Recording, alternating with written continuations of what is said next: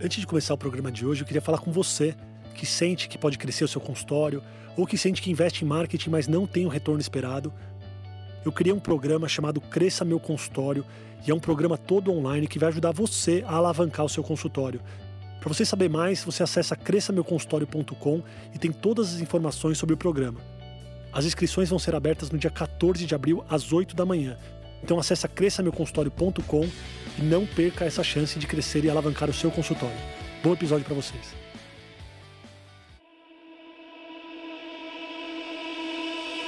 Está no ar o podcast O Consultório Entrevista.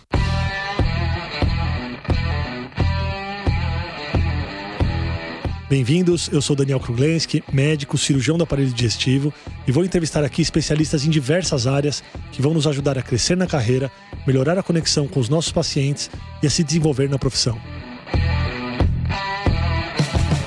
O episódio de hoje é sobre liderar equipes. Como podemos formar um bom time? Como podemos conduzir nosso time nos momentos bons e ruins? Como mediar conflitos entre pessoas do nosso time para que todos consigam trabalhar para conquistar um objetivo comum? Então, o convidado de hoje para bater esse papo é o Eduardo Gonçalves da Silva. O Eduardo tem mais de 20 anos de experiência como técnico de voleibol. Ele é formado em educação física. Ele é técnico da Seleção Paulista Sub-18 feminino. Ele é técnico do SESI Bauru feminino Sub-21. Ele foi técnico do Esporte Clube Pinheiro Sub-21. No Sub-19, ele teve 131 jogos oficiais com 88% de aproveitamento em 5 anos. E ele tem mais de 50 títulos universitários como técnico de voleibol passando pela USP, pela GV e outras faculdades. Eduardo, muito obrigado por aceitar o meu convite. Grande prazer aqui, Daniel, participar. É uma honra para mim conversar com você, que eu já conheço há muitos anos, desde a época de, da faculdade de medicina, que foi um grande prazer, um grande momento da minha carreira, que foi muito importante quando eu trabalhei lá na medicina USP. E é isso, é um grande prazer estar aqui com você e vamos bater um papo sobre liderança, que é um tema que eu gosto muito de estudar. Eu que agradeço, Eduardo. Para mim é uma honra ter você aqui, uma honra mesmo. Foi muito legal ser seu atleta e observar o seu crescimento e ver o quanto que você se desenvolveu como profissional. Eu vi a sua luta, eu sei que não foi nada de sorte, teve muito trabalho, muito suor. Eu queria perguntar realmente sobre liderar equipes, porque você é um cara que lidera equipes há muito tempo e você já vivenciou não só diversas situações com as equipes, mas também já deve ter vivenciado um padrão. Há 20 anos, o padrão de formar equipes era um padrão e hoje o padrão é outro. Então eu queria começar te perguntando se na sua profissão você precisa saber mais sobre voleibol ou sobre pessoas. Eu acho que no primeiro momento, eu acho que eu precisava saber mais de voleibol, mas sem dúvida no estágio que eu estou hoje, entender pessoas é o que está fazendo a diferença, né? Principalmente nessa nova sociedade que a gente vive, né? Que é uma geração um pouco diferente, né? eles são mais imediatistas, querem resultados mais rápidos, não tem muita paciência de esperar. Então, tornou-se cada vez mais fundamental a gente entender como que as pessoas gostam de ser tratadas, como que as pessoas gostam de ser valorizadas, né? e fundamentalmente que as pessoas se sintam importantes no processo, né? A pessoa tem que se sentir protagonista daquilo que ela está fazendo, não se sentir simplesmente mais um, ela tem que estar tá sentindo que ela está fazendo a diferença, que aquilo que ela está participando, aquele processo que ela participa, ela realmente pode fazer a diferença. Ela não é só uma peça que está lá para cumprir tabela, como a gente fala no esporte, né? Você acha que você hoje é um técnico diferente para cada uma das suas atletas? Você precisa se moldar para cada uma delas? Eu procuro ser. É, eu procuro o tempo inteiro entender cada vez mais as atletas eu tenho o privilégio de trabalhar no clube com um psicólogo que me ajuda muito nessa caminhada de entender os atletas. Então, a gente faz um trabalho muito importante de que eu possa entender a atleta de uma forma personalizada e a atleta também, as atletas de uma forma geral, entenderem como que funciona a minha cabeça, né? Como que funciona a cabeça do técnico Eduardo. Antigamente, a gente tratava os atletas todo mundo de uma forma igual. Você está ali, você está no mesmo barco, está todo mundo junto, e hoje em dia não é. Porque, é, como eu falei no começo, você precisa muito de saber por que, que a pessoa está fazendo aquilo, por que, que ela acorda de manhã para fazer aquilo todo dia. Né? E hoje em dia não é só pelo dinheiro. Você pegar a geração mais antiga, talvez até mais antiga do que nós, o pessoal está na fase dos 50 anos aí, muita gente trabalhava única exclusivamente pelo dinheiro, né? Hoje em dia, as pessoas trabalham, se propõem a fazer algo que, que faz sentido para ela, para a vida dela. Né? A gente tem que acordar motivado para trabalhar, para acordar e falar: obrigado por mais um dia, vou feliz para o meu trabalho, vou tentar fazer a diferença na vida das pessoas. Sim. Eu acredito muito nisso. Eu sempre tento trazer tudo que a gente conversa aqui para o lado médico e das equipes médicas e equipe de consultório e tudo mais. Você foi falando, uhum. e muita gente me pergunta se a motivação para as pessoas que trabalham com a gente tem que ser o dinheiro. Mas você que trabalhou muito tempo no esporte universitário, não tem salário para os atletas. Sim, sim. Você acha que a motivação para um atleta universitário é a mesma motivação do que para um atleta profissional, na média? Eu acho que o universitário, a motivação é muito grande, mas ele faz aquilo mais por hobby, porque ele sabe que aquilo não é a profissão dele. Né? Se a gente for trabalhar com atletas profissionais, eles gostam muito do que eles fazem, mas em muitos momentos a vida da gente não é só o reino encantado. Tem momentos que a gente tem que fazer as coisas por, por obrigação. Eu vejo que os atletas de hoje, esse é o grande segredo, né, de trabalhar. É lógico que o dinheiro faz parte, que o dinheiro é muito importante nesse processo, mas o atleta que trabalha só pelo dinheiro, ele acaba tendo uma queda de rendimento a longo prazo. A gente observa isso, é muito comum. Então, eu acredito que o grande diferencial do, do técnico, no caso né, da minha profissão, Sim. é tentar fazer com que o atleta acorde todos os dias. Não sei se a palavra é motivado, mas a palavra é feliz com aquilo que ele faz.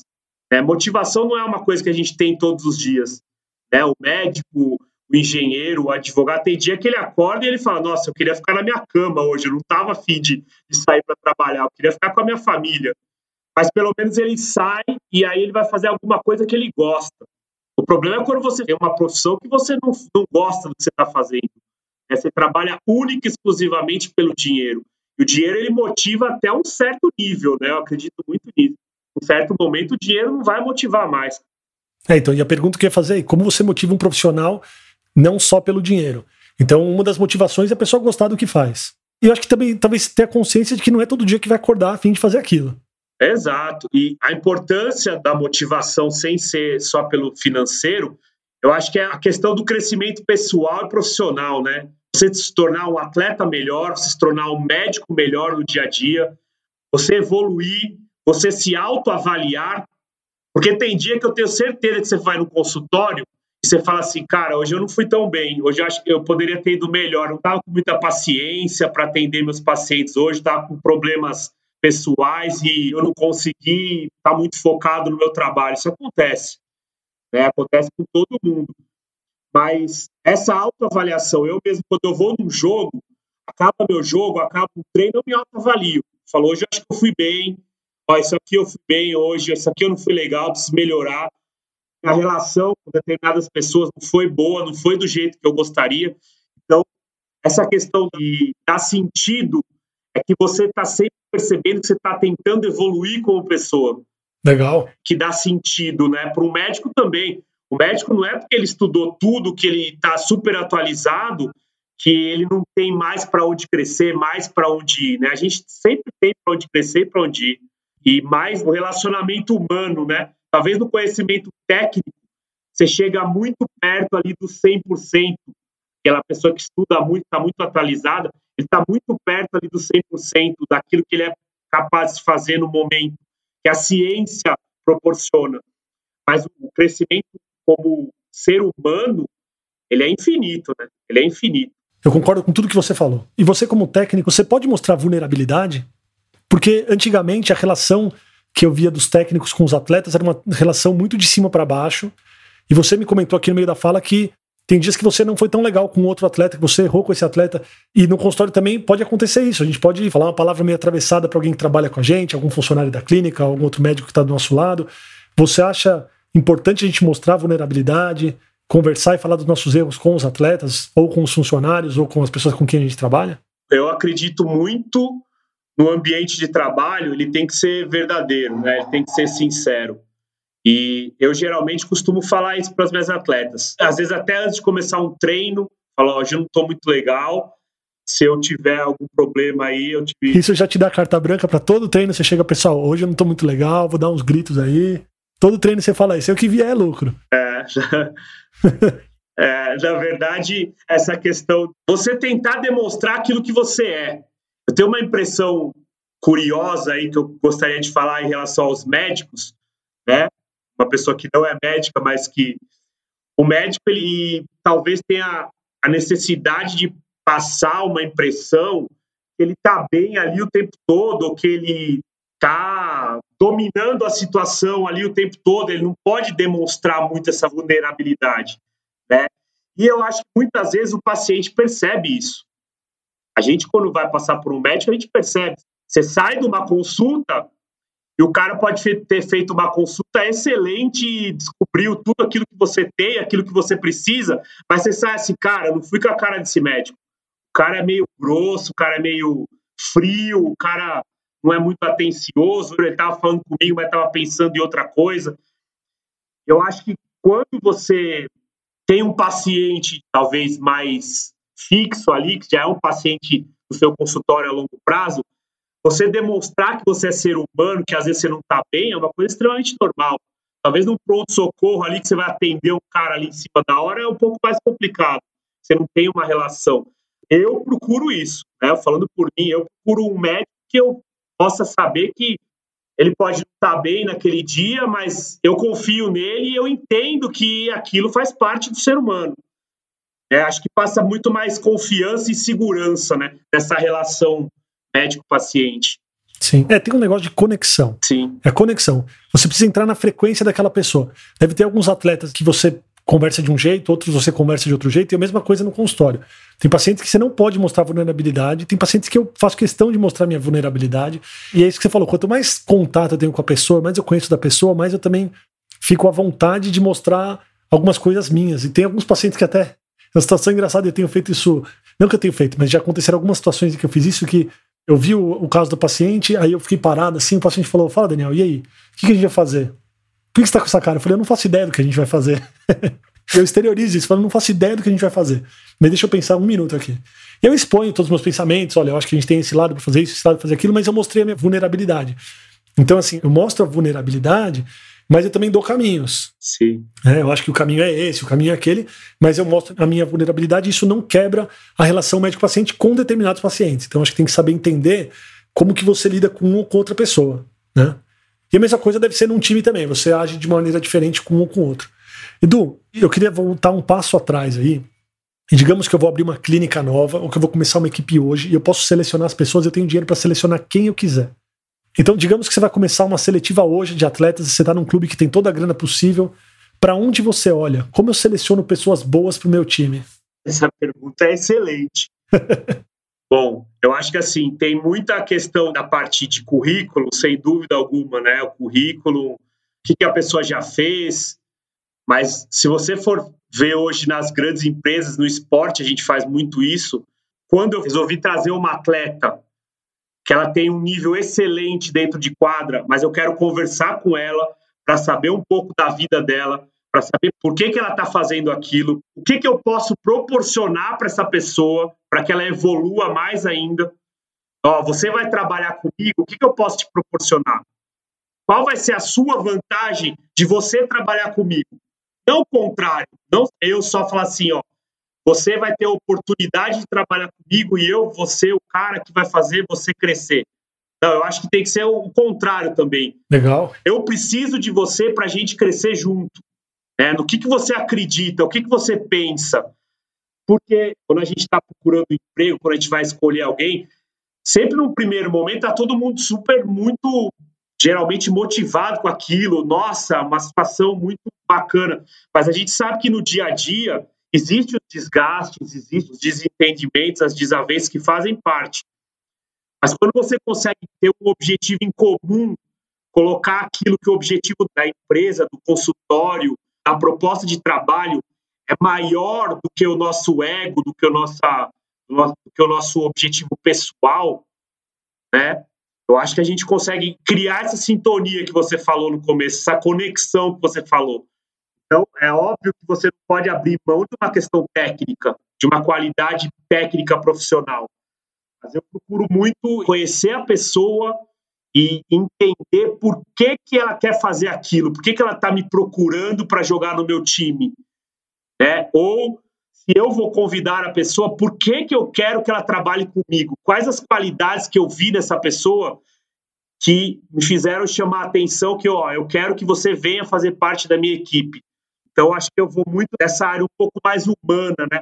Eu tenho essa característica como profissional de valorizar muito essa questão humana, de, de valorizar muito essa questão de empatia, de intuição, de ter os mesmos objetivos ou próximos dos mesmos objetivos. Então, até uma vulnerabilidade que eu tenho é de trabalhar com atletas que não estão muito vinculadas emocionalmente com o trabalho. Aquela pessoa fria que, assim, ela faz o dela muito bem feito, mas a relação, a interação pessoal dela é muito difícil. Essa é uma coisa que eu preciso melhorar. Eu trabalho geralmente com grupos que têm uma empatia e uma afinidade muito grande. Você já chegou a cortar alguém ou não contratar alguém que era super recomendado pela parte técnica, mas que quando você foi conversar, você pensou essa pessoa vai trazer um problema para o grupo? Não precisa citar nome aqui, mas. Sem dúvida. Sem dúvida. Algumas vezes, não poucas, e até às vezes por orientação de outros profissionais né, que trabalham comigo, psicólogo principalmente, que também faz parte desse processo de seleção. Ele fala assim: ó, esse cara é bom, mas ele não vai se encaixar no perfil que você está procurando. Olha, interessante. Fiz um curso uma vez da FEA USP, faz parte da FEA, da USP. Eu fiz um curso de ARH, que a professora falou o seguinte: os caras eles procuravam a empresa chegava e falava assim: ó, eu quero um executivo com esse perfil. E o papel dessa consultoria era buscar esse executivo. Então, eles faziam, eles têm uns testes, alguns questionários, algumas avaliações, que eles entrevistam diversas pessoas, descobrem o perfil profissional e pessoal e chega para a empresa e fala assim: ó, é esse aqui, esse profissional que você está procurando, ó, é esse cara que você tem que contratar. Então isso me fascinou, cara. Isso foi uma coisa que a gente sabe que nas grandes empresas funciona muito assim hoje em dia, né? No esporte não é tão assim ainda. Imagino eu também que na, na medicina talvez seja muito mais por afinidade. Sim. Né? Você vai trabalhar com um cara que você vai convidar o médico para trabalhar com você. Você tem que saber que ele é competente, mas você tem que ter uma afinidade com ele. É, isso é muito discutível. Isso gera muitos problemas. Imagino. E é muito legal você falar sobre esses dois lados, o lado técnico e o lado perfil da pessoa. O vôlei é um exemplo perfeito, porque tem algumas coisas que você procura nas suas atletas que todas têm que ter em comum. Sim. E eu acho que é mais a parte emocional, objetivos, conquistas, valores pessoais. E tem coisas que você procura que são totalmente diferentes. Você quer uma líbero, você quer uma levantadora, você quer uma meia, você quer um atacante, você quer uma, uma ponta, uma saída. Então, assim, pra gente, o procurar também deveria ser do mesmo jeito. No consultório não dá para eu ter só gente que é boa de pessoas e não ter ninguém que é bom de números, ninguém que é bom de dados ou ninguém que é bom da parte técnica. Então, a gente procura as pessoas com os mesmos valores, com os mesmos objetivos, ou com objetivos diferentes, mas que tenham a mesma pegada, mas com áreas técnicas totalmente diferentes. E para a equipe deveria ser igual, porque essa história de chamar só o amigo por amigo, isso acaba com a amizade. Isso acaba. Claro. No final, às vezes, acaba com a amizade. Eu queria pivotar o nosso bate-papo para um outro lado. Então a gente falou da oportunidade de entrevistar e formar uma equipe. Agora tem um outro cenário aqui. Tem um cenário onde você não tem essa oportunidade de colocar as peças ideais ali para você. Então, da mesma maneira que você, por exemplo, no voleibol universitário, trabalha com as peças que você tem, às vezes você chega no consultório e você trabalha com o que você já tem ali. Ou numa equipe que já está estabelecida. Então, como que a gente faz para suprir essa necessidade, ou essas pequenas faltas aí dentro de um conjunto, que seria o conjunto ideal? É, isso é extremamente comum, né? E o mais dentro do normal é isso que você acabou de colocar. Eu acredito muito, Daniel, que é respeito, cara. Você precisa respeitar as pessoas, né? Se tem uma relação respeitosa, as coisas ficam muito mais tranquilas. Vou dar um exemplo para você. Eu já tive uma equipe do Pinheiros. Naquele ano fui campeão invicto. Não perdi nenhum jogo o ano inteiro. Em 2018 foi isso. E as atletas, eu tinha um grupo de 14 atletas. As atletas não se davam bem entre elas, elas não eram nem um pouco amigas. Mas se você entrasse na quadra, se você fosse assistir um jogo meu, dentro da quadra, ela jogando, você ia falar assim: essas meninas são as melhores amigas do mundo. O que, que eu quero dizer com isso? Quando você está ali trabalhando, cara, tendo respeito, eu falo muito isso para as minhas equipes. Você não precisa ser o melhor amigo de ninguém, você precisa respeitar as pessoas. Né? Nem todo mundo vai pensar como você pensa. Nem todo mundo vai fazer o que você acha que é certo. O que é certo para você não necessariamente é certo para todo mundo. Então a gente tem que ter esse nível de maturidade, de respeito, para que todo mundo possa colocar o seu trabalho da melhor forma possível em prol de uma coisa maior, que é um consultório, é, um, é uma equipe, é um time. É, então, no final das contas, o que aconteceu? Todo mundo saiu vitorioso, porque a gente foi campeão. Todo mundo fez o seu trabalho e a gente conseguiu conquistar os resultados que a gente almejava lá no início da temporada. Então, essa questão é o grande segredo, é uma grande dificuldade, Sim. mas acho que é o grande diferencial do grande líder. O grande líder é aquele que consegue trabalhar com diversidades. É, trabalhar com todo mundo igual é fácil. Eu quero saber da pré-temporada desse time. Quando você identifica que não tá legal ali o ambiente, as meninas estão se dando mal, como que foi esse trabalho?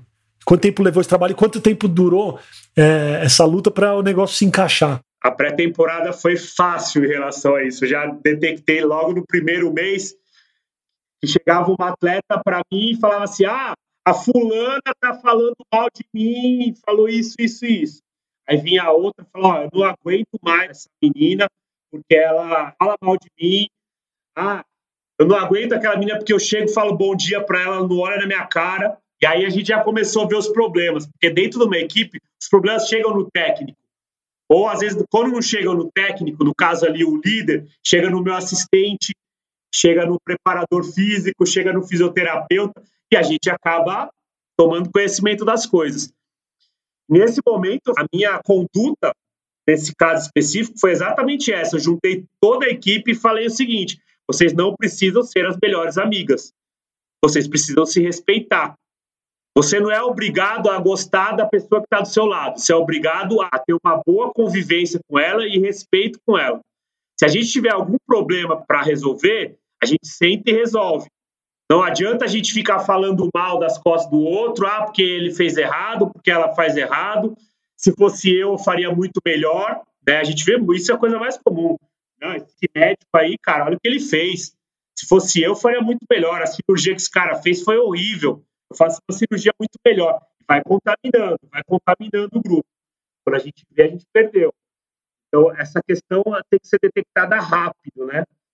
E aí elas levaram muito bem, Daniel, foi muito tranquilo. Acabava o treino, você via os grupinhos, mas elas não se falavam muito entre elas, mas elas se respeitavam. É lógico, cara, é o mundo encantado. Não é, cara, não é. Tem os problemas. Óbvio que tem. Muitos problemas. E a gente vai administrando.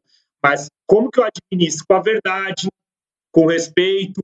Se tiver que dar uma bronca alguém, eu vou dar. Mas a pessoa acredita em mim, que ela sabe que eu sou uma pessoa honesta, eu estou fazendo aquilo não para sacanear, mas eu estou fazendo sempre aquilo por um bem maior. Né? Eu falo assim: eu não estou preocupado com o seu ego, eu estou preocupado com um bem maior que é o coletivo. Se eu estou te dando uma bronca, eu estou cobrando algo de você uma situação que está fazendo mal para você, eu não estou preocupado com isso, desde que esteja fazendo bem para o grupo. Legal você deixar isso claro. Mas, claro, sem ofensas, sem ofensas, de uma forma sempre profissional e respeitosa, claro. É, nesse cenário, eu queria acrescentar mais um probleminha aí. Sempre tem um atleta que acha que o técnico pegou no pé dele, que colocou ele de propósito de fora, e ele talvez não acredite na sua verdade. Como que você faz para esse atleta jogar para a equipe? Ou não tem jeito? Tem um atleta que realmente vai mudar o ano, ele vai precisar sair da equipe. É, isso acontece. Já tive que mandar atleta embora no meio da temporada. Mas essa questão, você pega uma equipe de vôlei, né? Tem os titulares ali que estão todos felizes e tem os reservas que são todos tristes. O que, eu procuro fazer? Ser um cara honesto e direto. Por exemplo, uma coisa que eu acho que pega muito mal. Você chegar para o atleta e falar assim: ó, você está melhorando, treina mais que eu vou colocar você para jogar. Você vai ter a sua oportunidade. Aí passa um mês, passa dois meses, passa três meses, eu não coloco o cara para jogar, ele não vai mais acreditar em mim. Então, o que, que eu penso? Se eu não tenho essa convicção que a pessoa vai jogar, eu não prometo nada para ela.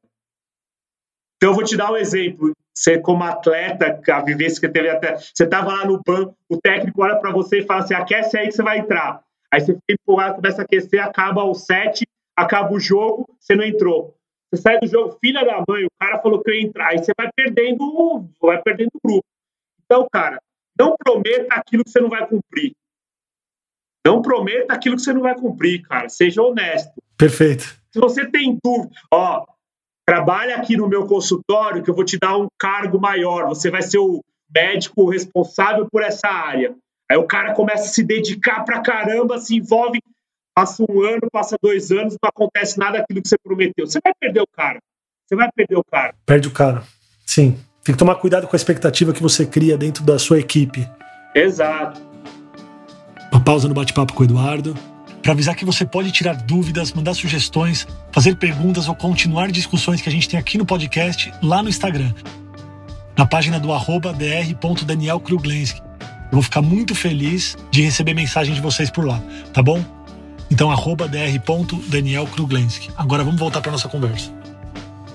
Adicionando ainda mais um problema aí, que na verdade não é um problema, mas é algo que acontece muito dentro das equipes, dos times e dos consultórios. E quando a gente fala consultório, eu tô falando também dos funcionários, não só da parte médica, mas é de todo mundo. Uhum. Como que a gente lida com diferentes responsabilidades e diferentes salários?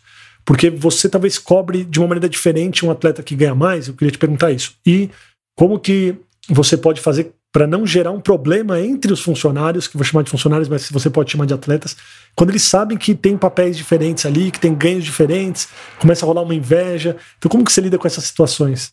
É, o que acontece muito no meio do esporte, principalmente profissional, é assim: a última bola do jogo vai para quem? Michael Jordan. Vai para quem tem o maior salário. Vai para quem tem o maior salário. Quem vai bater o pênalti ali na final da Copa do Mundo? É o cara que tem o maior salário né? Só estou fazendo uma introdução disso aí que eu acho muito interessante esse tema. A gente costuma falar assim, por isso que tem pessoas que ganham um milhão de reais por mês, tem pessoas que ganham. Eu não estou dizendo em questão de oportunidade, de, mas eu digo no caso do atleta. Tem um atleta que ganha um milhão de reais, tem um atleta que ganha mil reais por mês. Mas por que é aquele cara que ganha um milhão? Porque na hora decisiva, na hora de decidir, ele é o cara que bate no peito, vai lá e resolve. Então, o que, que acontece né, né, nessa questão que você colocou? A gente trabalha muito no esporte de uma questão de merecimento, né, meritocracia. Você quer ganhar mais, produza mais. Né? Você quer ganhar mais, você tem que fazer mais pela sua equipe. Né? Então, é, essa é uma das questões. A questão do ego, do dinheiro, é muito, muito presente em todas as classes da sociedade. Então tem aquela coisa assim, o sonho de todo atleta é ele lá assinar o lerite dele dar uma espiadinha para ver quanto que o outro ganha. Né? E eu tenho certeza que dentro do seu consultório também tem os funcionários ali, o do cafezinho, a secretária, não sei o quê. Um procura descobrir quanto que o outro ganha. Porque, cara, Daniel, isso faz parte do ser humano, cara. Eu não, eu não vejo que é uma coisa ruim. Pô, todo mundo quer ganhar mais, todo mundo quer ter um salário melhor, todo mundo. Isso faz parte, né? E é digno, não adianta você querer combater isso de uma forma grosseira e falar assim, não, você não ganha, você ganha menos que o outro, o outro é melhor do que você. Eu não sei se esse é o, é o caminho. Eu acho que o nosso papel de líder é tentar fazer com que a pessoa se estimule a ser um melhor profissional, porque naturalmente ela vai ser melhor reconhecida. Né? E a gente tem que estimular isso o tempo todo. Então você tem uma secretária lá que que ela resolve todos os pepinos. Ela não deixa o pepino chegar em você. Então, por exemplo, você chega lá de manhã no seu consultório, chega uma secretária, doutor, esse paciente está reclamando disso, que o, o, atendimento dele atrasou, não sei o quê, não sei o quê, não sei o quê. Aí você fala, eu tenho que me preocupar com a área médica e ter que me preocupar e ficar resolvendo isso aqui. Aí você tem uma outra secretária que não chega nada para você. Ela chega e fala assim, doutor, aconteceu isso, isso, mas eu já resolvi, já fiz isso, isso e isso. Você vai pensar e vai falar assim, cara, essa pessoa aqui eu quero que ela esteja do meu lado o tempo todo. Então eu vou valorizá-la. Né? E mesmo aquela que serve o cafezinho, cara, é a mesma coisa. Então eu acho que o grande segredo, Daniel, eu acredito que é você saber que a pessoa ela está varrendo o chão ou ela está fazendo um transplante cirúrgico, o que ela está fazendo é muito importante e se ela não fizer vai prejudicar todo o processo, todo o sistema e que aquilo que ela faz ela é importantíssima, que se ela não fizesse ia prejudicar um grupo muito maior. Eu acredito muito nisso, que é muito mais a questão de valores, de mostrar para ela que ela é valorizada, não só financeiramente, mas que ela é valorizada dentro de um processo, que ela é bem tratada, que ela é tratada com respeito, que ela é tratada com humanidade. A gente sabe que tem profissionais que passam em todas as áreas, tem uma pessoa ali varrendo, tirando o lixo ali do quarto, do consultório, e o médico não olha na cara dele e fala bom dia. Você vai exigir que essa pessoa seja educada com você e faça o serviço dela de forma 100% profissional? Não vai fazer, cara. Então, você quer otimizar as pessoas, você quer que as pessoas sejam boas, profissionais, faça com que elas se sintam importantes no processo, financeiramente e profissionalmente falando. Não adianta, ó, oh, você é muito boa, cara, sem você aqui, isso aqui não seria nada, mas eu vou te dar 500 reais por mês. Perfeito. Não é assim, né? Tudo anda junto, né? Tudo caminha junto. Sim. Eu ia até finalizar te perguntando, mas você já respondeu, que era como que a gente pode motivar cada um a dar o seu melhor. E essa motivação vem no reconhecimento e mostrando o papel de importância dessa pessoa em todo o processo, certo? Eu tenho uma moça que trabalha na minha casa, ela é nova, ela veio do Nordeste e, e trabalha aqui. E quando a gente foi contratar ela para trabalhar em casa, ela falou assim: Ah, eu gosto de fazer isso, né? minha vida inteira eu quero fazer isso. E ela é uma excelente profissional. A gente não vive sem ela aqui em casa. Mas periodicamente eu converso com ela e falo assim: vou nem citar o nome dela, mas você tem que estudar, cara. Vamos, eu te ajudo, vamos estudar, vamos, você tem que fazer um curso. Hoje você gosta de fazer isso que você está fazendo, mas daqui a 5, 10 anos, será que você vai ter saúde para continuar fazendo isso? Então vamos tentar fazer um outro caminho. Então eu acho que você pode estimular dentro do seu consultório as pessoas que têm um cargo mais humilde de que você está ajudando ela de repente ter uma coisa melhor para a vida dela. Né? E aí você vai trazer outra pessoa para o lugar dela para fazer aquilo que ela faz, mas acho que você vai ter uma sensação muito bacana de de repente ver uma, uma faxineira no seu consultório que passa alguns anos, ela está lá no, no hospital como uma auxiliar de enfermagem, por exemplo, você estimulou ela a fazer isso. Ah, eu tenho uma secretária excelente, mas ela não fala inglês. Pô, eu vou incentivar ela a fazer o curso de inglês. De repente ela vira uma secretária executiva numa grande empresa. E aí o funcionário vai correr com você, cara, porque ele tá vendo que você tá preocupado com ele. Cara, o líder tá preocupado comigo. O cara tá me ajudando a querer crescer na profissão. Você pega um médico novinho que começou agora, que tá trabalhando com você, você vai estimular o cara, cara, vai fazer esse curso, vai para esse congresso, vai lá para, vai fazer uma pós-graduação, vai por esse caminho que é o caminho legal. O cara vai te valorizar, cara, que ele está sentindo que você está preocupado com o bem dele, não só com o trabalho dele. Por mais que você pague um salário bom, ele se sente, o cara se preocupa comigo. Tem coisa melhor, Daniel, do que a gente se sentir que alguém se preocupa com a gente? É maravilhoso. Tem coisa melhor do que você ter um médico que você fala, cara, esse médico se preocupa realmente comigo. Ele não está preocupado de eu ir no consultório dele só dar meu dinheiro para ele. Ele realmente se preocupa comigo, né? Então, eu acho que esse é o caminho, cara. Esse é o mundo que a gente está vivendo hoje. As pessoas precisam se sentir valorizadas. Quem é valorizado é capaz de dar a vida por você, cara. Eu, eu penso muito nisso. Cara, Edu, muito legal o que você falou. Eu acho que vai ajudar muita gente. Eu queria te agradecer, queria te parabenizar. Antes de te agradecer, te parabenizar. Você faz um trabalho incrível. Eu sei que você é um ótimo profissional desde a época da faculdade. A gente vê o seu crescimento. Quero te desejar uma boa sorte no SESI, boa sorte na seleção paulista. Eu tenho certeza que você vai alcançar cargos maiores e melhores ainda na sua vida, pela sua dedicação, pelo seu empenho e pela maneira como você trata as pessoas à sua volta, cara. Parabéns mesmo.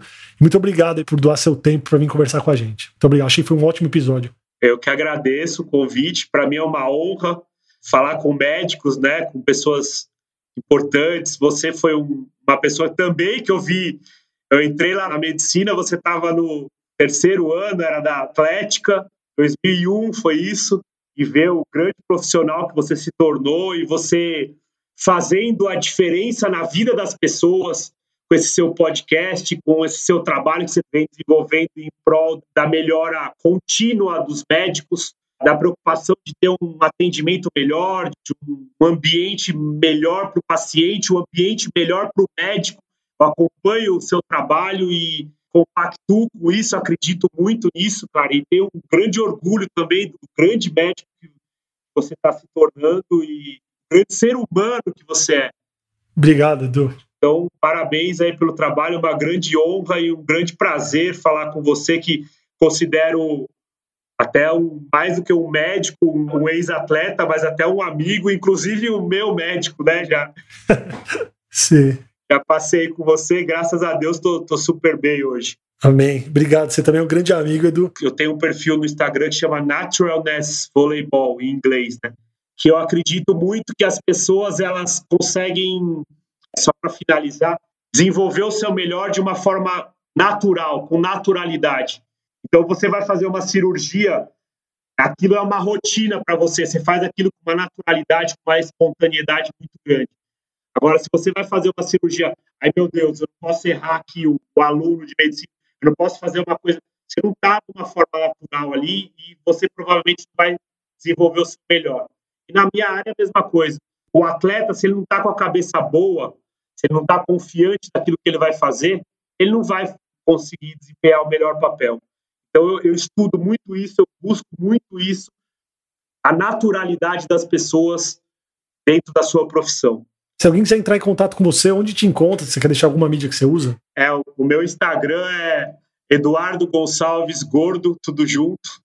Né? E o Facebook eu uso, ainda uso bastante, Eduardo Gonçalves. Mais uma vez, obrigado aí, grande abraço. Eu que agradeço. E sucesso na empreitada aí. Obrigado para todos nós. Obrigado, obrigado, Edu. Muito obrigado por ouvir o podcast. Se você gostou desse episódio, compartilha com os amigos. E não esquece de clicar no botão seguir na sua plataforma favorita para você receber todas as novidades do podcast ou consultório. Até semana que vem, pessoal.